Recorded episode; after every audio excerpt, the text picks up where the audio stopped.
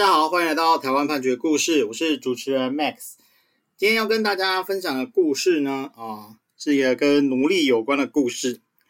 呃，检察官呢起诉哦，我们的主角阿国还有他的配偶佳佳，啊，认为他们呢就是，哎，在一百零五年的时候啊，哦，前往这个宜兰某一个叫做小玉的女子的家住。然后呢，就说，哎，小玉，你的哥哥啊，欠钱，欠我们钱，好，那所以呢，你小玉，你就要用以工代偿的方式来帮你哥哥还债，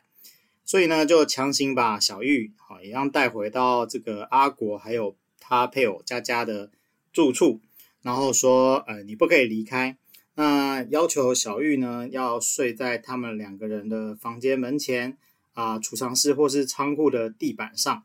那没有提供枕头，只提供呃旧毛毯啊。三餐呢都只能吃隔夜的剩菜剩饭，饮用地下水。此时此外呢，就也要求小玉要从事洗衣、做饭、打扫等等家务的工作。那同时呢，要求小玉要随身携带无线电的对讲机啊。这两个人就是可以随时去呼叫小玉，好，来控制小玉的行动自由。那如果小玉他延迟回应或者是不听从指令啊，这个阿国跟佳佳他就会用暴力的方式来殴打凌虐。那呃，如果小玉想要跑回自己家的地方啊，那也会被他抓回啊予以殴打。所以检察官就认为说，阿国跟佳佳两个人呢啊，就是呃将小玉当做他们的奴隶啊，获得小玉提供。免费家事劳务的利益达两年九个月以上。后来呢，就是小玉在一百零七年九月二十日的时候，呃，被他的朋友老邱哦、找到了。那找到之后就报警啊，报警之后，呃，就是才发现这件事情，并且把阿国跟佳佳来起诉。所以检察官呢就认为啊，就是。他们涉及的是刑法第两百九十六条使人为奴隶罪啊，还有人口贩运防治法第三十二条第一项的犯罪。那刑法第二九六条，它规定是这样，就是说，呃，使人为奴隶或使人居于类似奴隶之不自由地位啊，是处一年以上七年以下的有期徒刑。那人口贩运防治法第三十二条第一项，它是规定说，意图盈利，以强暴、胁迫、恐吓、拘禁。监控、药剂、诈术、催眠术或其他违反本人意愿之方法，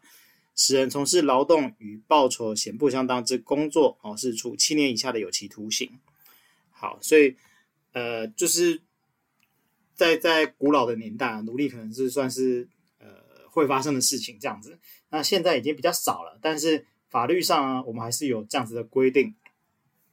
那进了呃案件进了法院之后啊，法院他就说。这个阿国跟佳佳呢，他们两个都是否认有检察官说的这些事情啊。他们的说法是这样，然后说事实上没有所谓小玉哥哥欠钱的事情，是小玉欠阿国钱。那小玉说他没有钱可以还，那阿国就说那不然你来做工，嗯，来还钱这样子。那佳佳就说，呃，他跟阿国都没有去拘禁小玉哦，他们是给小玉地方住。那小玉可以自由活动啊，机车也有让小玉骑啊，小玉想要去哪里就去哪里啊，等等的，啊，所以它是一个很单纯的啊，以打工啊来换还债啊，但是并没有涉及到使人为奴隶这样子的状况。好，那法院他就审审理了，他就说，哎，小玉在警询之中啊，是说，呃，就是阿国家家有强行。拉他上车啊，他在过程当中有反抗啊，但是被阿国徒手殴打。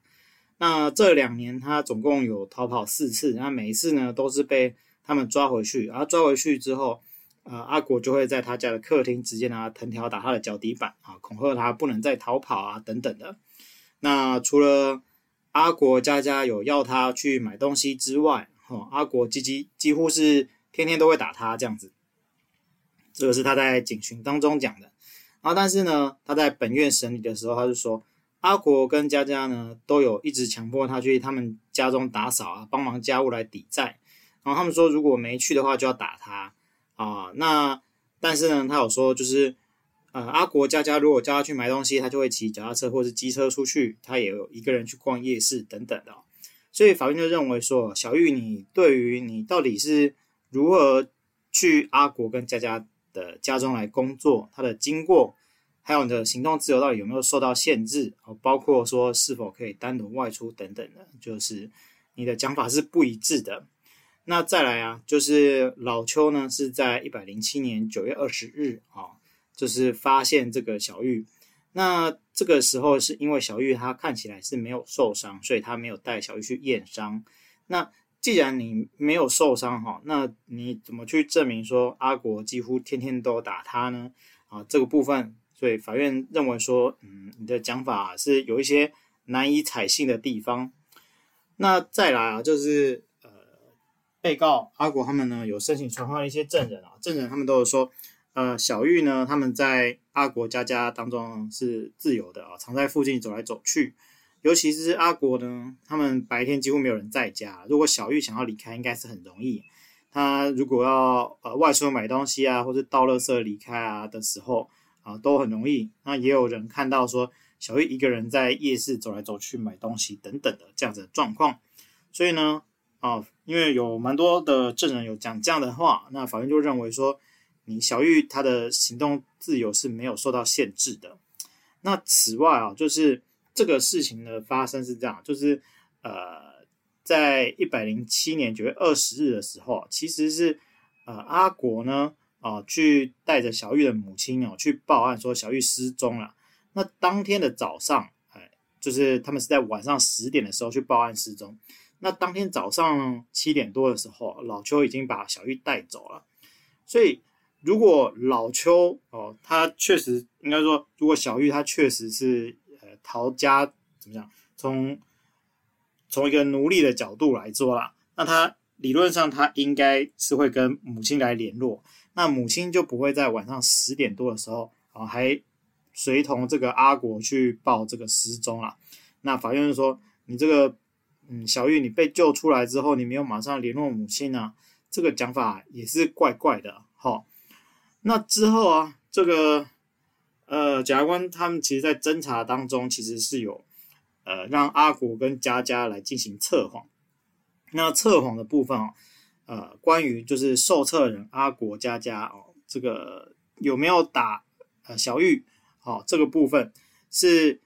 有呈现不实的反应。好，那但是呢，法院就认为说，哈，测谎结果在侦查阶段啊，虽然可以作为被告涉嫌犯罪的资料。但是在审判上呢，仍然应该是在有其他客观、可资信赖之证据存在的情形之下，才能够作为补强证据。好，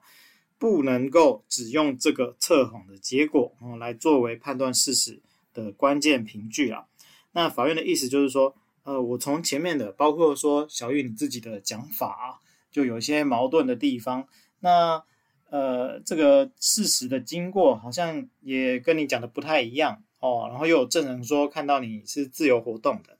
那如果你是自由活动的状况，你就不能说是奴隶啊，这样子。好，那如果只有测谎哦，去证明说对方有打你，那这个部分可能是没有办法啊，就只用这个证据啊来成立犯罪。那尤其法院就说，影响测谎检验的因素很多啦，测谎结果并不是呃。完全的正确，所以呃，只能够在有其他可知信赖的证据存在的情况之下来作为补强啊，不能够单纯作为唯一跟绝对的凭据，所以不能够只用这个测谎没有通过啊的结果就来证明说啊阿国跟佳佳有成立这样子的犯罪，所以法院最后就是说，这个检察官你提出来这些证据方法呢都不足以哦让法院产生说呃被告。阿国跟佳佳有使人为奴隶啊，这样子的呃犯罪的新证，所以呢，呃也没有其他的证据证明说有这样的状况了。那最后就预知呃被阿高阿被告阿国跟佳佳是无罪。好，我们今天跟大家分享的故事是呃台湾宜兰地方法院一百零九年度诉字第二三二号的刑事判决。我们每周一会更新，欢迎大家有意见可以回馈给我们，或是告诉我们你们想听的主题。让我们一起来看判决里的故事。我们下周再会。